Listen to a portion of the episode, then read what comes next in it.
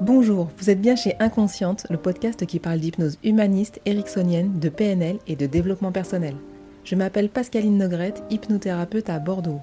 Passionnée par le corps et l'esprit et le lien entre les deux, je suis très motivée pour partager et simplifier tous ces outils que j'ai découverts toute seule ou que j'ai appris en formation ou dans des bouquins. Vous pouvez profiter du chapitrage sur cet épisode si vous l'écoutez sur Ocha ou Apple Podcast. Aujourd'hui, je reçois Elisabeth Horowitz, psychologue, psychothérapeute, conférencière. Elisabeth Horowitz s'est depuis plus de 20 ans spécialisée en analyse du roman familial dans le cadre de thérapies brèves orientées vers les solutions. Elle est l'auteur de nombreux livres, dont Chronogénéalogie, dont nous allons parler aujourd'hui. Bonjour Elisabeth Horowitz. Bonjour et merci de me recevoir pour cette émission. Merci d'avoir accepté euh, l'invitation parce que c'est un sujet qui me tient vraiment très très à cœur. Comme je vous le montrais euh, hors caméra, comme on dit, euh, je, lis, je dévore vos, livres qui sont vraiment euh, une source inspirante pour moi. On a convenu de rester centré sur euh, la chronogénéalogie. Oui.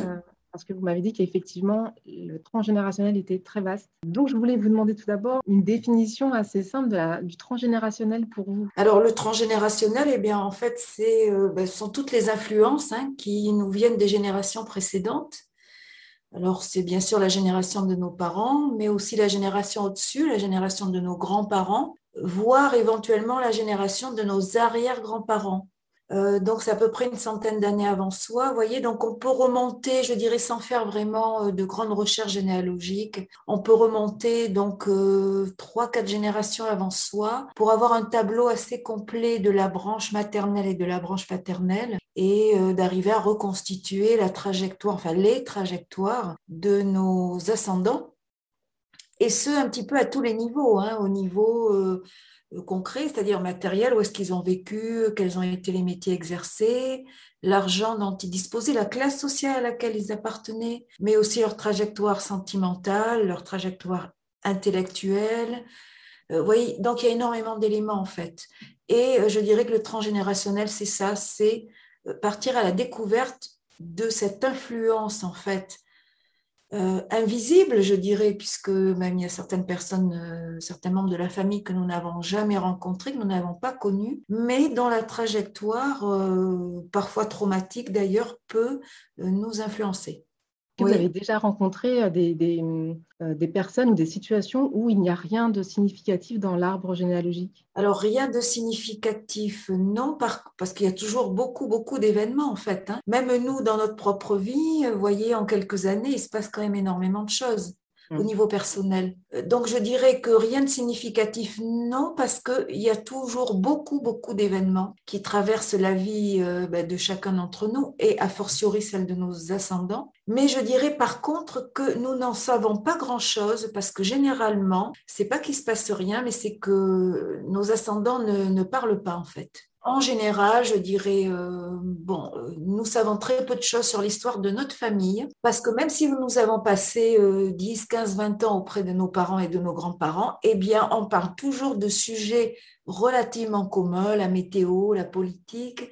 Généralement, voyez, de sujets qui sont extérieurs et qui ne vont pas faire polémique. Donc, on va éviter les émotions fortes, on va éviter, bien sûr, les secrets, parce qu'il y en a beaucoup là aussi. Donc, on va, éviter de, parler des traumas, ce qui explique que finalement, c'est pas qu'il se passe rien, mais c'est que nous n'en savons rien en fait. Alors, pour deux raisons. D'abord parce que nos parents et nos grands-parents ne parlent pas. Il y a même des familles où vraiment euh, il faut extirper les informations. Il y a comme une loi du silence. Et en général, très peu d'informations qui circulent et aussi une atmosphère assez pesante. Ça, c'est aussi le signe qu'il peut exister des secrets.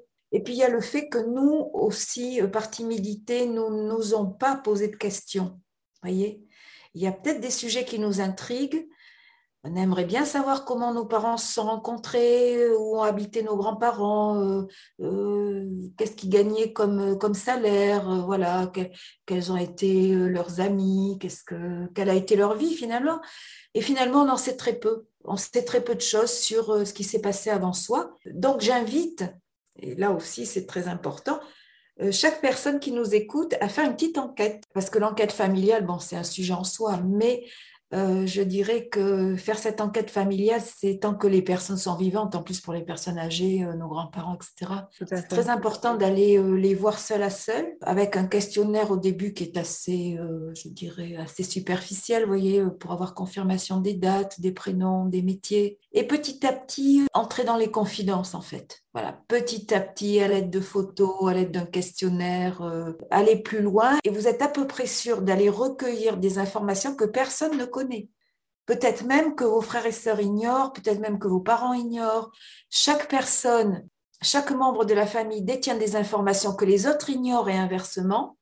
C'est pour ça que l'information est partagée et disséminée entre tous. Vous voyez, en fonction de la place que l'on occupe, en fonction de l'âge que l'on a, de qui on a pu côtoyer ou non quand on était enfant, des conversations qu'on a pu entendre à l'improviste aussi. Donc chaque cas est vraiment particulier. En fait, ce qui, est important, c'est d'aller à la pêche de ces informations, d'aller rencontrer les oncles et tantes, le cousinage, même nos frères et sœurs qui parfois en savent davantage que soi sur certains sujets, surtout s'ils sont plus âgés, les grands-parents, les frères et sœurs des grands-parents et également le cercle élargi, c'est-à-dire les amis intimes de la famille, les employés de maison lorsqu'il y en a eu, les médecins de famille, les coiffeurs, euh, les jardiniers, les collègues de travail, euh, les voisins, des personnes qui n'ont pas de lien de sang, mais qui ont gravité très près de notre famille et qui sont les détenteurs parfois de, confidences, voire même de secrets.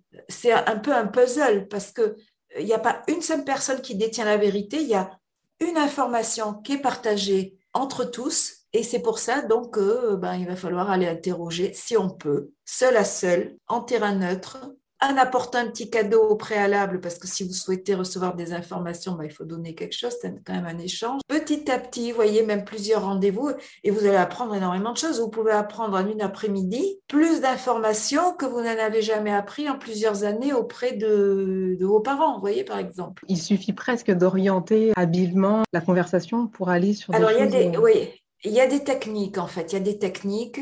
La première technique, c'est euh, lors de, si par exemple, je sais pas, vous allez voir un cousin ou une grande-tante, vous arrivez toujours avec un cadeau. Vous arrivez à l'heure d'abord, vous arrivez avec un cadeau. Et dans la première entrevue, vous posez des questions assez, assez simples, vous voyez. Euh, vous pouvez montrer quelques photos parce que les photos, c'est vraiment un support pour, euh, pour la communication les membres de votre famille vont plus en dire devant une photo que face à une question euh, orale, euh, voilà, qui n'a pas de support. Et puis après, si vous allez voir les personnes deux ou trois fois, bon, mais petit à petit, on va vous faire des confidences, inévitablement. Si vous êtes correct, si vous sentez que vous n'allez pas trop loin, et puis parfois, euh, pour les personnes que vous allez rencontrer, c'est la première opportunité de d'être sincère. Le secret, oui, d'être sincère et de pouvoir dire ce qu'on a De donner le, secret, parce que quelquefois, personne ne s'était intéressé à eux non plus. C'est quand même quelque chose euh, qui prend euh, énormément de temps.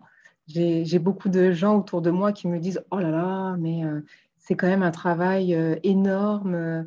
Et je vois que dans, votre, dans vos livres, vous parlez souvent de généalogie express. Oui, parce que pour moi, c'est pas si long en fait. Parce que regardez, que si vous, par exemple, vous dites, bon, mais dans les deux, trois mois à venir, je vais l'interroger le maximum de personnes. Je leur envoie une lettre au préalable. Si je peux pas aller visiter, je leur envoie un courrier avec quelques questions. Vous voyez, c'est pas si compliqué finalement. Puis il y a peut-être des personnes qui habitent à côté de chez vous, vous pouvez les rencontrer un après-midi. Je crois que c'est pas si compliqué. On s'en fait tout un monde, mais finalement, il suffit de, le vouloir. Pour amorcer les choses et que ça se fasse naturellement. Oui.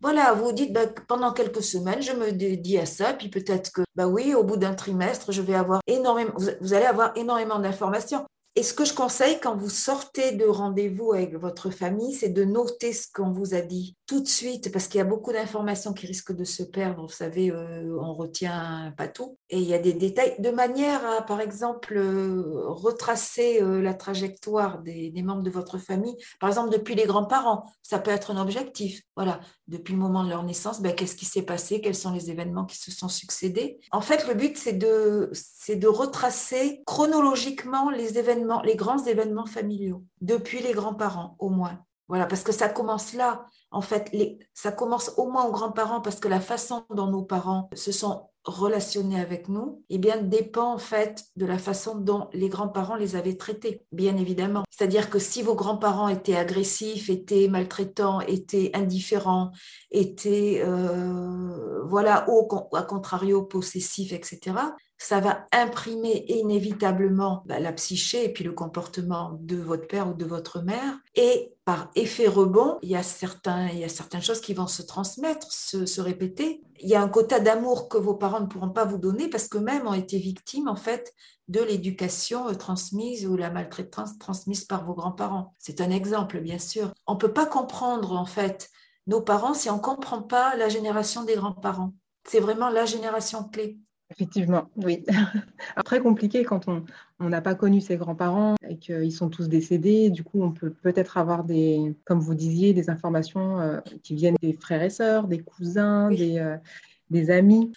Et, comme je le disais tout à l'heure, il faut arriver avec des questions précises en fait. Hein. Parce mmh. que si vous vous demandez, bon, qu'est-ce qui s'est passé Non, qu'est-ce qui s'est passé en telle année Tu avais tel âge Où est-ce que vous habitiez Plus les questions sont précises, plus les réponses peuvent être précises aussi. Oui. Euh, si on se concentre sur la chronogénéalogie, qu'est-ce que c'est? Alors, la chronogénéalogie, c'est une branche donc de la psychogénéalogie qui va s'intéresser plus particulièrement aux dates de naissance, aux dates de mariage, aux dates de décès, parce que ce sont des dates en fait euh, qui vont euh, être associées en fait aux événements importants dans, notre famille.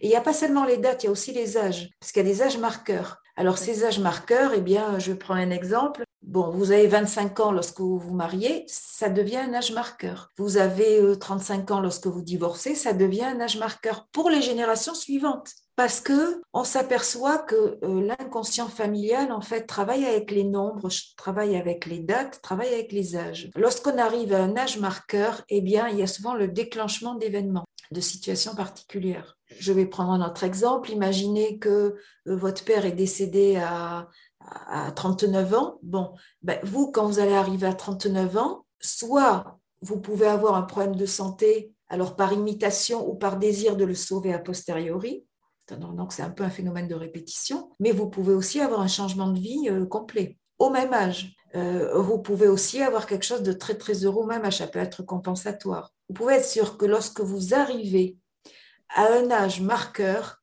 là, il y a des événements clés qui vont se mettre en place. Parce que là, j'ai le principal réactivateur du passé familial. Et ça, ça a été démontré, alors surtout en ce qui concerne les maladies, parce qu'aux États-Unis, euh, donc il y a une médecin dans les années 50, je crois que c'était euh, à Chicago, une médecin qui s'appelle euh, Joséphine Hilgard, qui était un peu spécialisée dans l'hypnose aussi, et que son mari était même largement spécialisé dans l'hypnose.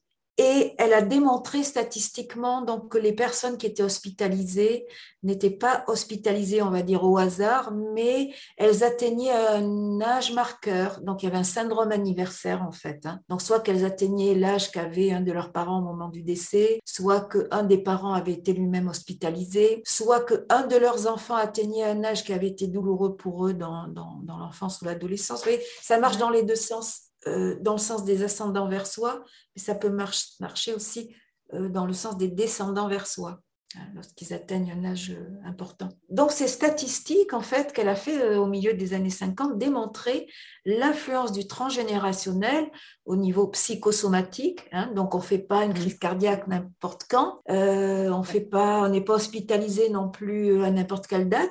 C'est objectif. Hein. voilà. Puis nous, on le constate aussi euh, bah, tous les jours en séance de psychogénéalogie, quand on s'aperçoit que, ah bah oui, tiens, euh, vous avez eu tel problème de santé à telle époque, et ça correspondait donc à un âge particulier que vous atteignez à ce moment-là, et qui semble réactiver justement ce passé familial. Donc oui, les dates et les âges, c'est vraiment un élément, je trouve, euh, fondamental. D'ailleurs, j'ai consacré un ouvrage il y a, il y a quelques années hein, qui s'appelle Chronogénéalogie pour démontrer donc en 150 ou 200 pages toute l'importance en fait de ces, de ces âges et de ces, et de ces âges marqueurs. Alors, en ce qui concerne les, les dates, lorsque vous montez votre arbre généalogique, vous pourrez peut-être constater que votre propre date de naissance jour et mois étaient peut-être déjà inscrites dans l'histoire de votre famille. Je prends un exemple. Imaginons vous êtes né un 12 avril. En montant l'arbre généalogique, vous voyez que le 12 avril, ah bah tiens, c'était la date de mariage de vos grands-parents. Vous allez vous dire, est-ce que c'est un hasard ou pas? Bon, nous,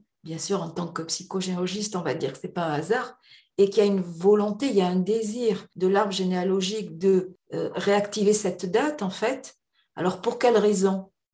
Eh bien, souvent une date serait active parce qu'un événement était mal fondé. Vous voyez, si par exemple le mariage des grands-parents n'était pas un mariage d'amour, c'était un mariage arrangé, mmh. bon, c'était peut-être un mariage de convenance, on n'a pas pu divorcer, c'était pas forcément le, le choix des conjoints, ils étaient peut-être amoureux de quelqu'un d'autre. On va essayer de, de, refonder le couple a posteriori. Alors, on ne peut pas remplacer les personnes, mais on va réutiliser la date de mariage qui va se transformer en date de naissance, tout simplement pour refonder a posteriori l'union qui est en fait une union qui est à la base quand même de, notre histoire. Donc on a tout intérêt à quelque part la refonder, à, essayer en fait, je dirais, de l'arranger a posteriori. Hein. Et donc c'est une façon de reprendre des événements traumatiques qui se sont passés en essayant de les réélaborer. Et c'est pour ça que la date va ressurgir en fait. Hein.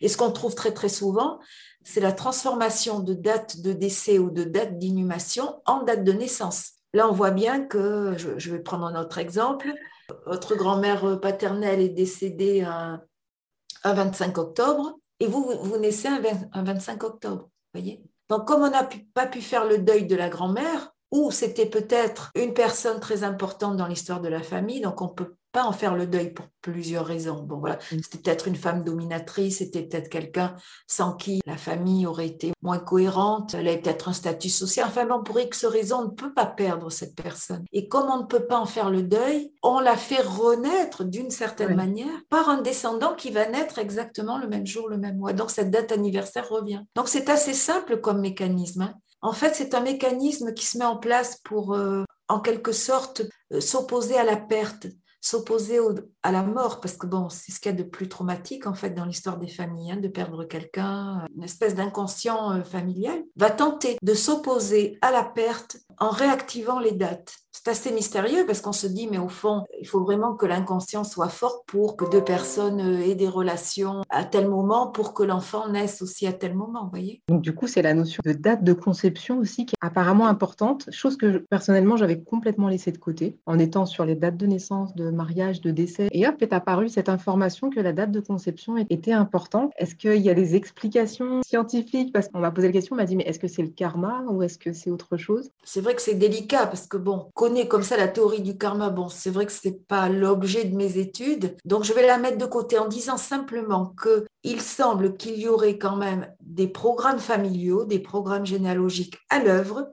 qui, peut-être à l'insu des protagonistes, vont faire qu'à un moment donné, on va concevoir un enfant. Mais c'est souvent un remplacement d'un des ascendants, d'une grand-mère, d'une arrière-grand-mère, etc.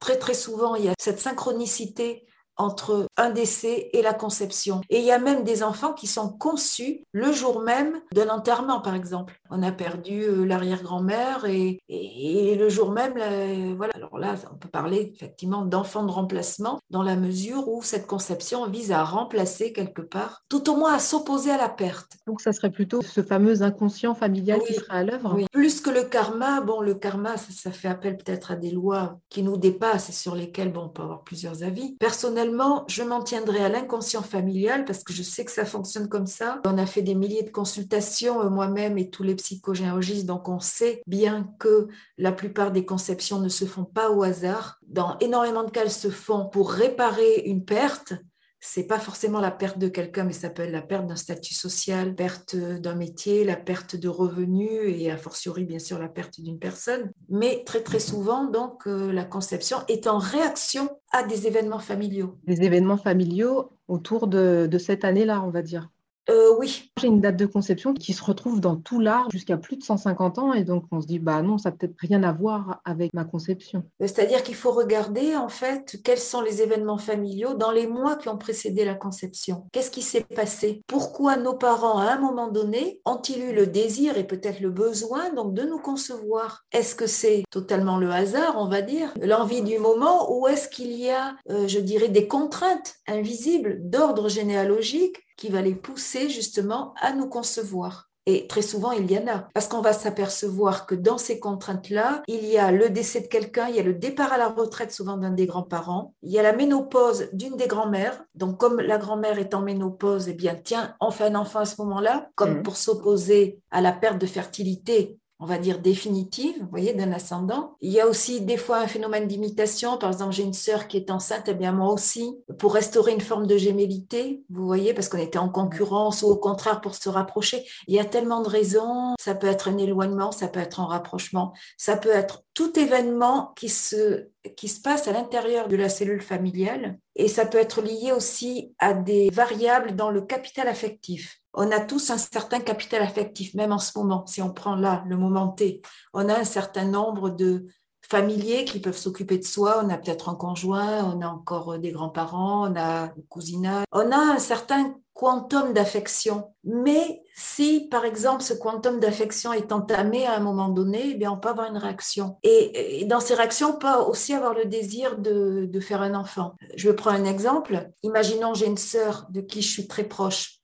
Et puis tout à coup, cette sœur, eh ben, elle va vivre à 1000 km. Et puis elle rencontre quelqu'un et puis elle se met en couple. Ben, forcément, elle aura moins de temps à me consacrer. J'ai un quantum d'affection qui m'est retiré. Et comment je vais le compenser? Je vais reporter sur autre chose. Alors quoi? Et dans certains cas, ça peut être effectivement de faire un enfant dans certains cas. C'est pas systématique, il peut y avoir euh, de multiples raisons que nous analysons, nous, euh, bien sûr, en psychogénéalogie, dans le détail. C'est vraiment une enquête euh, qui est très intéressante, effectivement. Quand il y a perte affective ou quand il y a une perte ou quand certains ascendants sont en perte, alors soit de santé, soit physiologiquement, je l'ai dit, par la ménopause, soit en perte sociale par la mise en retraite.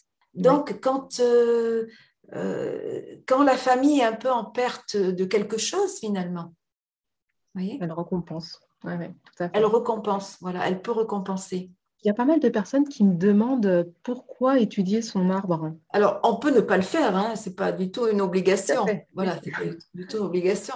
Comme il y a des personnes qui ne s'intéressent pas du tout à l'histoire avec un grand H. Bon, cette connaissance du passé euh, qui nous est personnelle est très importante tout de même parce que ça va augmenter notre conscience en fait notre conscience des choses. Euh, il est vrai aussi que l'histoire de notre famille rejoint la grande histoire. Il me semble quand même tout à fait intéressant de, de, savoir comment nos parents se sont rencontrés, quelle avait été leur vie avant de se rencontrer aussi, euh, leur vie auprès de nos grands-parents, le type d'éducation qu'ils ont reçu, est-ce qu'ils ont été aimés ou pas, est-ce qu'ils ont pu faire les études qu'ils souhaitaient, est-ce qu'ils ont pu accéder à leur vocation, quelle avait été leur vie sentimentale même avant de, de rencontrer euh, leur conjoint, est-ce qu'ils avaient eu des traumatismes, est-ce qu'ils sont nés pendant une période de trouble au niveau économique, au niveau historique. il y a tellement de choses, je trouve que c'est euh, je pense que c'est euh, quand même incontournable à l'heure actuelle de s'intéresser à l'histoire de notre famille, aussi bien à la branche maternelle que paternelle, même si en général on connaît mieux une branche que l'autre, mais on va découvrir énormément de choses. C'est pour ça qu'il faut recroiser les informations parce qu'il n'y a pas de vérité non plus. Des personnes qui ont vécu un même événement peuvent en avoir une expérience différente. Ben, alors, personne ne détient la vérité dans la famille, en fait. Comme je l'ai dit, l'information est partagée. En fait, nous allons avoir des interprétations, c'est ça aussi nous n'allons pas avoir des vérités objectives, nous allons avoir des interprétations. Imaginons que nous sommes pendant la Seconde Guerre mondiale, notre famille, bon, ben, chacun va avoir son expérience du trauma, chacun va avoir, en fonction de son âge, sa résistance émotionnelle, intellectuelle. Les expériences sont vraiment uniques, sont vraiment personnelles. Et c'est ça qui est intéressant, c'est non pas de rechercher une vérité, mais c'est de recueillir les expériences personnelles de chacun, de manière à reconstituer quand même, je disais tout à l'heure, le puzzle, c'est vrai, le puzzle de, notre famille. D'abord, intéressant intellectuellement, c'est, ça va permettre d'augmenter notre conscience et ça va nous permettre aussi d'éviter certaines répétitions parce que certains événements qui nous ont été cachés, et on le sait par rapport au secret de famille, peuvent se répéter. Imaginons que notre grand-mère ait été violée euh, il, y a, il, y a, 50 ans, elle ne l'a jamais dit. Quel est le risque pour les générations qui vont suivre les femmes? C'est que ça se répète, c'est-à-dire qu'au même âge, à 15-20 ans, bah, tiens, on se trouve, c'est d'autres circonstances, c'est pas la même époque, mais étant donné qu'on nous l'a caché, on n'a pas cette information, on va peut-être être obligé de la revivre pour justement, euh, pour savoir qu'est-ce qui s'est passé? Mais si on nous l'avait dit dans tous ces détails, bon ben voilà, c'est dit, euh, c'est conscientisé, donc euh, la répétition n'a pas lieu d'être en principe. Donc ça sert à éviter des répétitions. Et je crois que là aussi, c'est quand même très important parce que ça peut nous sauver la vie. Là, je, euh, dernièrement, je commentais un film qui a été fait par une journaliste et il y avait une jeune femme qui témoignait justement à ce niveau-là parce qu'elle disait voilà, je ne peux pas avoir, enfin je pouvais pas jusque-là avoir d'enfants et je découvre donc en faisant mon enquête généalogique que ma grand-mère, justement, a été violée par deux fois. Et suite à ça, après, elle a pu avoir des enfants. Vous voyez, dans quelques fois, des problèmes de santé, en fait, des, inhibitions corporelles ou autres que nous pouvons avoir, dont nous pouvons souffrir, sont en fait dues à à ces secrets de famille. C'est pour ça que c'est vraiment un thème aussi très important. On ne va pas peut-être le, traiter aujourd'hui parce que bon, ça demande beaucoup de temps. Il est vrai que lorsque nos ascendants nous ont caché des choses importantes, eh bien, ils nous condamnent peut-être à les revivre avec la même violence, même si c'est dans un autre contexte. En fait, c'est très grave puisque nous pourrions nous épargner bien des difficultés, bien des douleurs s'ils avaient eu le courage de parler. Et c'est pour ça que je voulais dire aux personnes qui nous écoutent, si vous avez des secrets de cet ordre-là, d'autres, eh bien, c'est très important de les, de les dire, voilà, sans pathos, tout simplement, voilà ce qui s'est passé euh, en telle année, euh, voilà ce que j'ai ressenti, euh, voilà quelles ont été les conséquences dans ma vie. Et en faisant ça, on libère complètement les, nos descendants. en fait. Peut-être sur plusieurs générations, peut-être pour nos oui, enfants également. Mm. Mhm, absolument. Il y a deux niveaux, en fait, pour moi, c'est important à deux niveaux, connaître l'histoire, puisque l'histoire de notre famille est bien rejoint l'histoire avec euh, voilà un grand H. Euh, notre famille est traversée en fait par ces questions économiques, par les affrontements aussi pendant les deux dernières guerres, pour ce qui est de l'Europe, mais c'est ces crises politiques, etc. Ces questions aussi de statut social Hein, d'appartenance en fait aux classes sociales, ça aussi c'est très très important. Voilà, donc notre famille est traversée par tout ça. Et quand on le sait, eh bien, euh, d'abord ça, comme je disais, ça augmente vraiment notre conscience, notre nos connaissances. Donc c'est nos connaissances qui augmentent notre conscience. Et ensuite, ça va peut-être donc nous épargner des années difficiles. Euh, c'est très très important. Je dirais même que c'est un petit peu incontournable.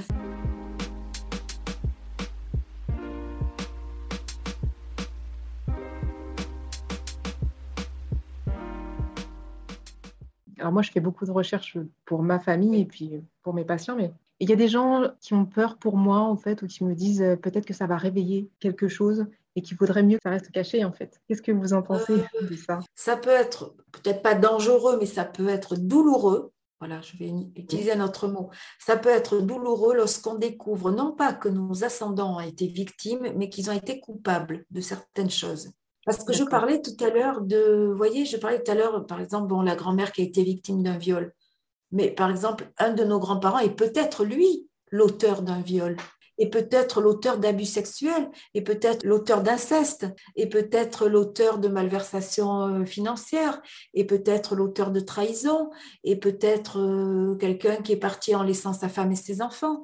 Vous voyez, c'est douloureux, je crois, lorsqu'on découvre que nos ascendants directs ont commis des crimes, entre guillemets, oui. Hein, des abandons, des, violences, ça peut être des vols, ça peut être des assassinats, ça peut être des transgressions, ça peut être l'homosexualité. Ils ont peut-être des enfants illégitimes, ils avaient peut-être une double vie, ils avaient peut-être des maîtresses, des amants, ça c'est très courant, on n'a pas parlé de, des secrets mhm. concernant la vie sentimentale. Il y a beaucoup de double vie, il y a beaucoup de liaisons qui ont été cachées, quelquefois avec des filiations. En ce moment, en plus, les secrets sur la filiation, c'est beaucoup à la, procréation euh, médicalement assistée hein, aussi. Il y a beaucoup d'enfants qui naissent sans savoir qui est leur géniteur. Mhm. c'est extrêmement grave, je trouve, euh, qu'ils ne puissent pas remonter, donc parce que le donneur de sperme a lui-même peut-être des enfants, peut-être déjà une famille, donc on a des demi-frères et sœurs. S'il a donné son sperme plusieurs fois, on a des demi-frères et sœurs qu'on ignore. Ça peut nous mener à l'inceste si on rencontre nos demi-frères et sœurs sans pouvoir les identifier. Mais il y a énormément de secrets. Euh, ce qui est douloureux, oui, ben, c'est d'apprendre tout ça dans un premier temps. Entendons-nous, dans un premier temps. Mm. Une fois que émotionnellement, on est moins stressé et que, à force d'y penser, et d'analyser la situation euh, voilà, sous divers angles, eh bien, euh, ce sera d'autant moins douloureux. Justement, après, peut-être que ça va éviter que les situations se répètent aussi. Donc voilà, c'est dans ce sens-là plutôt. D'accord, donc il n'y a pas de cas où, en révélant un secret... J'ai eu un cas, c'était une maman qui avait abandonné son enfant et elle avait eu un autre enfant après. Voilà, un enfant, elle s'était mariée, elle avait eu un autre enfant. Et quand le premier enfant qu'elle avait eu la retrouver, eh bien, ça a posé des problèmes au, à l'enfant légitime qu'elle avait eu après. Là, quand on découvre, euh, quand on découvre qu'il y avait déjà euh, des enfants qui ont été cachés, euh, oui, ça peut mettre en danger là. Parce qu'en fait, c'est toute la fratrie qu'on redécouvre. On se pensait le premier enfant, né le second. Oui. On perd, on, perd une place qui est importante. Alors, il y a un décalage, effectivement, dans l'ordre de naissance. Et puis, on ignore qui avait été le, le premier amant ou mari de la mère. C'est tout un pan de la vie qui a été caché. On peut le rechercher aussi inconsciemment. Tout ce qui a, tout ce qui a trait à la filiation, je pense que c'est, c'est, c'est quand même bouleversant, plus que le mm. reste. Mm. Parce que tout à coup, on découvre que nos frères et sœurs sont peut-être que nos demi-frères et sœurs, que peut-être notre père avait une double vie, que peut-être il y a des enfants cachés, peut-être que euh, voilà, on a une demi-sœur, un demi-frère dont on ignore l'existence, qu'on a rencontré sans le savoir ou qu'on a croisé sans le savoir. Et puis peut-être que notre mère euh, avait abandonné un enfant à l'assistance publique avant nous. Vous voyez, il y, a, tellement de, choses. Peut-être qu'on avait un, jumeau qui était mort à la naissance. Ou peut-être qu'on a été conçu après un enfant qui est mort-né et donc on est enfant de remplacement. Ou peut-être qu'on a hérité du prénom de la maîtresse de notre père. Il y a tellement de choses. Mais en tout cas, ça permet d'arrêter la répétition. ça permet d'arrêter la répétition, oui, ça permet de découvrir la vérité, parce qu'il y a quand même des vérités objectives aussi. C'est-à-dire, bah, tiens, on a tel demi-frère et sœur, tiens, voilà, oui, c'est des vérités objectives, les personnes existent, c'est pas l'interprétation, vous voyez. Et effectivement, ça nous permet de, bah, de ne pas répéter, de ne pas nous retrouver dans des situations difficiles aussi. Est-ce que vous pensez que c'est intéressant d'aller chercher la généalogie des conjoints? Par exemple, euh, j'ai une belle-sœur qui a la même date anniversaire qu'un de mes grands-pères euh, du côté maternel, ce qui n'a rien à voir. Est-ce que vous pensez qu'il y a une incidence là? Ah oui, oui, je pense tout à fait. Alors effectivement, il n'y a pas que les descendants en ligne directe, il y a aussi tous les conjoints. De toute façon, les conjoints, à partir du moment où ben, on vit ensemble, il y a un pacte, il y a, euh, il y a un mariage, ça y est, ils sont intégrés à l'arbre, ils font partie de l'arbre. Et c'est là où on s'aperçoit que les conjoints ne sont pas choisis au hasard. Mhm. Tiens, leur date de naissance ou leur lieu de naissance ou, euh, voilà, ben, correspond déjà à quelque chose qui existe dans notre histoire. Donc, ça fait écho voyez Ou peut-être que la première syllabe de leur nom de famille était déjà la première syllabe de notre propre nom de famille ou d'un nom de famille qui existe dans notre arbre. Ou que l'initiale initiale aussi, c'est l'initiale de quelqu'un dans, l'arbre. Ou que tiens, il a habité à tel endroit. Ah ben tiens, euh, peut-être que sa mm. configuration aussi familiale ressemble à la nôtre ou qu'on pense la nôtre. Il y a tellement de combinaisons, vous voyez, mais oui, on sait, on peut affirmer que souvent, notre conjoint est choisi, alors bien sûr, par amour, mais aussi parce qu'il va correspondre euh, à enfin, ces données de naissance, euh, donc euh, non seulement sa date de naissance, mais le lieu où il est né, son statut social, son apparence physique également, son prénom, etc. Ben, effectivement, on a plus de chances de l'aimer si correspond à des éléments préexistants à notre histoire. Et très souvent, d'ailleurs, j'ai remarqué qu'on choisit quelqu'un qui a à voir avec le cousinage. J'ai de nombreuses femmes en consultation qui ont pris pour conjoint quelqu'un qui se prénommait comme le cousin, le cousin germain, voilà, ou qui avait la même date de naissance, qui était né la même année, au même endroit. Vous voyez, très très souvent.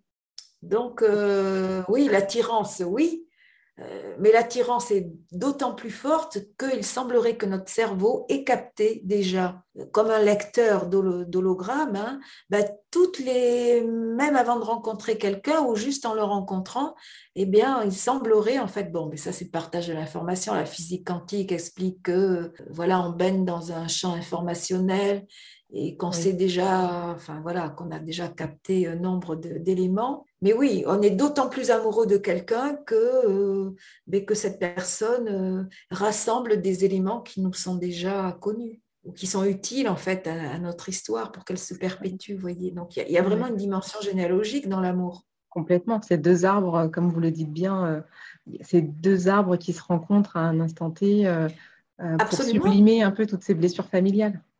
Absolument, je vais prendre un exemple. Imaginez, euh, bon, vous êtes né après un enfant décédé qui s'appelait Georges, et puis votre conjoint, ben, tiens, il a un frère qui s'appelle Georges. Vous voyez, par exemple, là, moi, j'ai quelque chose de manquant dans ma fratrie. Ah ben tiens, mais mon conjoint, lui, il a ce frère qui m'a manqué et qui, justement, porte le même prénom voyez Donc, ce qui est très intéressant aussi, quand on regarde les couples, c'est de regarder les fratries, comment euh, l'alliance aussi tend à combler ou à compenser des situations fraternelles. on étudie les, fratries, c'est-à-dire les. Alors, est-ce que c'est que des garçons, que des filles? Est-ce qu'il y a combien d'écart d'âge euh, Vous voyez, euh, bon, entre le premier et le, dernier enfant? Est-ce qu'on est enfant unique? Est-ce qu'on est né après un enfant décédé ou juste avant? Voilà. Là aussi, il y a énormément de combinaisons. Et énormément de réponses, du coup, en fonction de, de ce qu'on trouve dans les écarts, de, l'écho que ça fait de l'autre côté euh, au niveau du, conjoint en face. Absolument. Et si par exemple on n'a eu que des sœurs, on va trouver un conjoint qui a que des frères. Vous voyez, ça va se faire en mm. miroir. Mm. Parce qu'on va trouver chez l'autre le type de relation fraternelle qu'on n'a pas eu dans l'enfance. Donc il y a ces phénomènes de compensation. Alors vous vous rendez compte le nombre d'éléments en fait énorme. Euh, qui sont déterminants lorsqu'on rencontre quelqu'un et qu'on décide de se marier. Pour qu'on décide de se marier et qu'on décide d'inclure quelqu'un à l'arbre généalogique, il faut que cette personne réponde quand même à, certains critères, même inconsciemment. Je ne manquerai pas de le partager aux personnes de, ma famille qui en ont besoin en ce moment. Alors, sans que ça nous décourage, hein, sans que ça nous décourage, parce que, euh, bon, j'ai l'air de dire c'est un déterminisme. Oui, c'est une forme de déterminisme, mais euh, je dirais que parfois on ne peut pas faire autrement parce que des personnes qui n'auraient aucun élément commun à notre histoire, on les verrait peut-être même pas. Ah, je pense que c'est sûr. Donc, certaines personnes, ben oui, on en tombe amoureux parce qu'il y a ces éléments. Et donc, peut-être que c'est d'une certaine manière, c'est peut-être un petit peu incontournable dans la mesure où, bon, on doit retrouver en l'autre des éléments qui nous sont communs à différents niveaux. Ça peut être physique aussi. Hein. Vous tombez amoureux de quelqu'un qui ressemble à votre mère, à votre père. Bon, mais ça, c'est très, très fréquent. Hein. Mmh. Euh, un frère, une sœur, un cousin, une cousine. À votre avis, qu'est-ce que révèlent les, répétitions de dates qui sont euh, très proches, en fait, euh, sur une même génération? Sur une, génération de fratrie, si tout le monde naît au mois de janvier ou tout le monde naît en, été Ah oui. Oui, je pense que c'est oui, alors je pense que c'est une façon de rapprocher les personnes. Alors pourquoi? Parce qu'on va s'apercevoir que très souvent avant dans la génération antérieure, il y a eu des séparations. Il y a eu des frères et sœurs qui ont peut-être été mis à l'écart, on a peut-être été séparés, certains ont pu être envoyés en pension. C'est-à-dire qu'on avait bien une fratrie, mais on n'a pas eu les relations fraternelles qui correspondaient, c'est-à-dire euh, l'échange d'affection, la communication, etc. Et comme ça a manqué, eh ben, euh, on va essayer de rapprocher les membres d'une même fratrie par les dates. C'est pour ça que je disais que les dates, c'est très important. Donc, euh, tous les enfants vont naître euh, quasiment, ben, des fois le même jour, des fois à quelques jours d'intervalle le même mois. C'est-à-dire tous les anniversaires vont se passer, donc, comme vous dites par exemple au mois de janvier, parce que c'est une manière, par le nombre, en fait, par le chiffre, on va les rapprocher. Voilà. Le chiffre, on ne peut pas le changer. Une date de naissance, on ne peut pas la changer. Par contre, les relations interpersonnelles, elles sont euh, mutables. C'est-à-dire qu'on peut tout à coup être séparé de quelqu'un. voyez, dans l'enfance, on n'a pas eu des frères, on a eu des frères et sœurs, mais on en a été séparés. Oui, mais la génération suivante, si on fait naître tout le monde en même temps, ça, on ne peut pas le changer. Les dates, elles restent fixes. Et c'est un moyen qu'à l'inconscient familial, de rapprocher des personnes qui, à la génération avant ou à deux générations, ont été malheureusement séparées par les circonstances ou mises à l'écart. Donc on rapproche tout le monde, allez, tout le monde né euh, en même temps. C'est vrai, effectivement, on voit dans la vraie vie que tout le monde, en fait, l'anniversaire, on sait que c'est le mois des anniversaires et. Euh, c'est ça. Et donc tout le monde se retrouve et donc, euh, bah oui, c'est un lien. Et d'ailleurs, on s'aperçoit que émotionnellement, on va être proche de quelqu'un qui est né euh, bah, autour de notre date. Si vous avez un frère ou une sœur qui est né autour de votre date, de, votre propre date de naissance, eh ben, c'est déjà un rapprochement. Et celui-là, vous ne pouvez pas le changer, parce que les dates sont fixes. Merci beaucoup pour cette information. en transition, est-ce qu'il peut y avoir plusieurs raisons pour une naissance, en fait? Que ce soit dans les deux arbres différents, est-ce qu'il peut y avoir une raison d'un côté bah, pour rapprocher les enfants, euh, pour, parler d'une fratrie euh, qui étaient distendus euh, pour les rapprocher.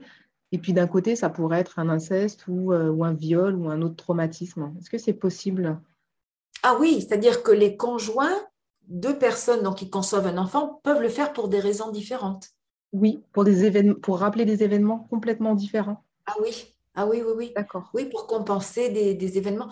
Je veux prendre un exemple. C'est un monsieur, donc, enfin, une dame, donc, qui, qui s'apprête à avoir un enfant, qui décide d'avoir un enfant. Pourquoi il le décide pour eux? Bon, ben voilà, c'est le bon moment, c'est l'amour, voilà, ben pourquoi pas. Ah oui, mais on s'aperçoit que son père à lui, tiens, ben le mois dernier, il est parti en retraite. Donc, il n'aura plus ce statut ben, de personnalité. C'était jusqu'à présent un petit peu le centre d'attention familiale, il avait gagné pas mal d'argent, il avait eu une réputation, il avait un capital culturel, euh, on le recevait dans différents cercles, ça s'appelle le Lions Club, ça peut être, il peut être médecin, ingénieur, etc. Tiens, tout à coup, il part en retraite. Donc on perd là quelque chose de l'ordre euh, du capital social. Et tiens, c'est le bon moment pour euh, concevoir l'enfant. Du côté de l'épouse, ah, sa maman est entrée en ménopause. Ah, elle ne peut plus avoir d'enfant. Jusqu'à présent, elle aurait pu, mais là, non, c'est fini. Donc là, on va prendre le relais en quelque sorte. Ah ben tiens, là aussi, c'est le bon moment pour, euh, pour avoir un enfant. Vous voyez? Donc, ça peut répondre à, voilà, à différentes pressions généalogiques qu'on ne voit pas et auxquelles on ne pense pas forcément d'ailleurs. Mais ça peut être aussi un autre cas. Par exemple, l'épouse a une sœur bah, qui, découvre, tiens, que tout d'un coup, elle ne peut pas avoir d'enfant. Ah, mais je vais le faire à sa place. Tiens, moi, là, je vais concevoir un enfant. Hmm. Mais je vais le faire à sa place. Vous voyez, donc, quelquefois, ce sont des, des désirs qui se font par personne interposée. C'est soit pour continuer quelque chose, mais toujours pour s'opposer à une perte ou à la fin d'un cycle. Je pense que ça va faire beaucoup réfléchir les auditeurs. Encore une fois, vous voyez, c'est pas c'est pas dans le mauvais sens, c'est un constat, c'est tout simplement que ça fonctionne comme ça, que nous ne sommes pas isolés, nous ne sommes pas seuls, nous sommes au, centre en fait d'une famille. Et cette famille, elle a vraiment une influence et nous pouvons répondre à ces, à changements qui interviennent, donc justement, euh, et ça on l'a constaté, hein, on peut réagir à tous les événements qui se passent à l'intérieur de la famille, que ce soit une autre naissance, un autre couple de, notre famille a un enfant, on peut y réagir. Il y a un mariage tout d'un coup, tiens, ou quelqu'un euh, euh, part dans un autre pays, ou change de continent, ou quelqu'un en revient, hein, mm. ou quelqu'un perd son travail. Tout ça, tout ça, c'est-à-dire qu'il faut comprendre que nos, nos problèmes ne sont pas personnels. Il faut toujours se dire, tiens, je suis en train de vivre ça, ça me fait souffrir. Est-ce que c'est moi ou est-ce que je suis en train de réagir à des événements qui touchent certaines personnes de ma famille? Je prends un exemple. Si euh, j'ai un oncle qui tout à coup est au chômage, bah, il a moins d'argent, il commence à s'inquiéter, il pourra peut-être plus payer les traites de sa maison. Et tout à coup, je me sens en dépression. Est-ce que c'est moi ou est-ce que je suis en train de ressentir ce stress que un élément familial est en train de se déconstruire? Je peux me poser la question, vous voyez? Toujours, qu'est-ce qui est de l'ordre du personnel et, et qu'est-ce qui est de l'ordre de la réaction à tous les changements qui peuvent intervenir dans la vie des, membres de la famille directe. La famille directe, euh, c'est nos parents, nos oncles et tantes, le cousinage, les grands-parents. Du coup, dans le cas de la dépression, ça peut aller dans un sens ou dans l'autre. Soit on va dans le même sens de dépression, soit on, compense et euh, on change de, métier soi-même ou on conçoit un enfant. Et comment on peut savoir dans quel sens ça va aller? Alors, soit on peut imiter quelqu'un, c'est-à-dire, bon, euh, Freud le disait, hein, par exemple, Freud, quand il recevait des personnes en consultation qui avaient des problèmes de santé, il leur disait tout de suite, qui cherchez-vous à imiter? C'est-à-dire, est-ce que vous êtes en train, par ce phénomène d'imitation, eh bien, de reproduire un symptôme ou la maladie euh, d'un membre de votre famille. Ça peut être le mal au ventre de l'oncle, ça peut être euh, tiens, un problème au pied du grand-père, ça peut être le problème hépatique de, la grand-mère. Donc, qui cherchait à imiter Il avait déjà compris qu'en fait, la maladie est souvent une imitation et souvent pour sauver un parent a posteriori. Hein, c'est-à-dire que euh, même si la personne est décédée, on peut reprendre un symptôme parce que pour l'inconscient, le temps n'existe pas en fait. C'est ça qui est important. C'est-à-dire que, par exemple, votre père est mort d'une crise cardiaque. Bon, vous n'avez pas pu le sauver, les médecins n'ont pas pu le sauver.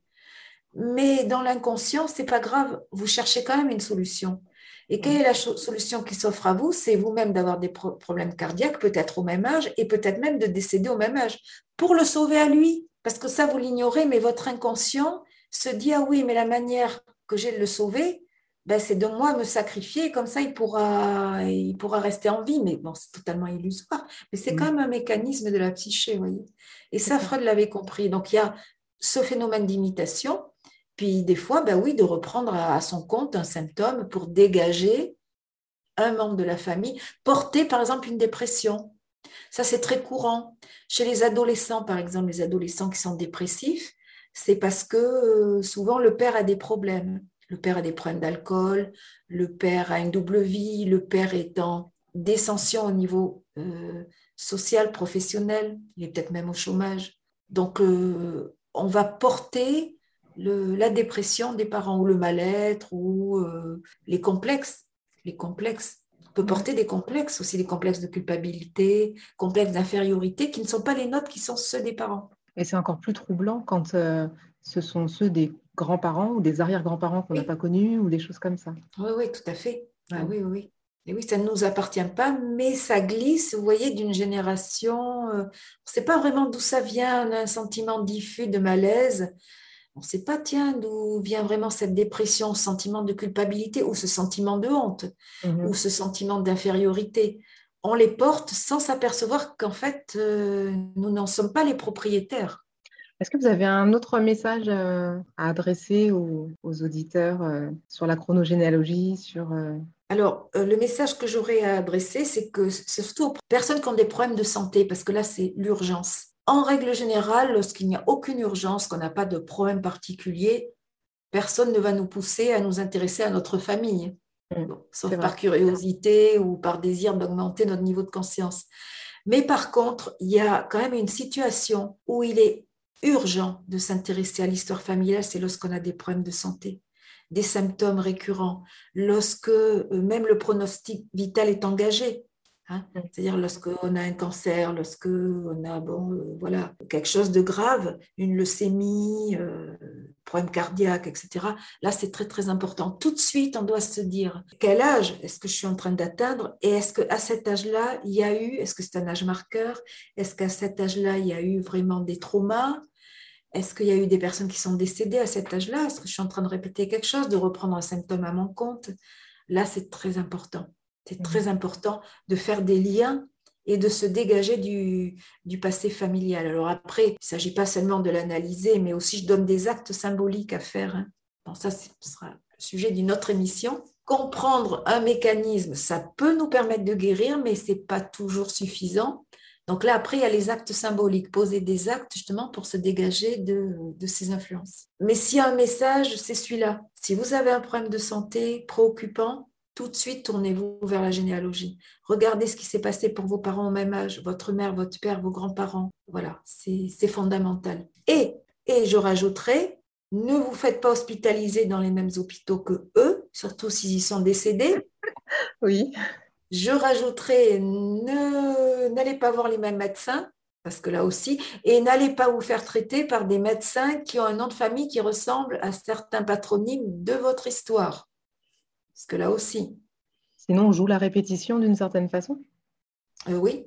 Et quelquefois, je vais même aller plus loin. On sait en psychanalyse que le nom de certains médicaments peut rappeler, de par les syllabes, certains noms qui existent dans la famille ou certains traumas. Vous voyez, ça va assez loin quand même.